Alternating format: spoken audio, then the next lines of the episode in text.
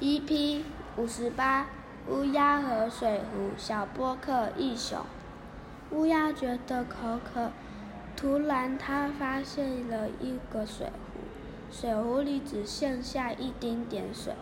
乌鸦用尽全力伸长嘴巴，然而还是喝不到半滴水。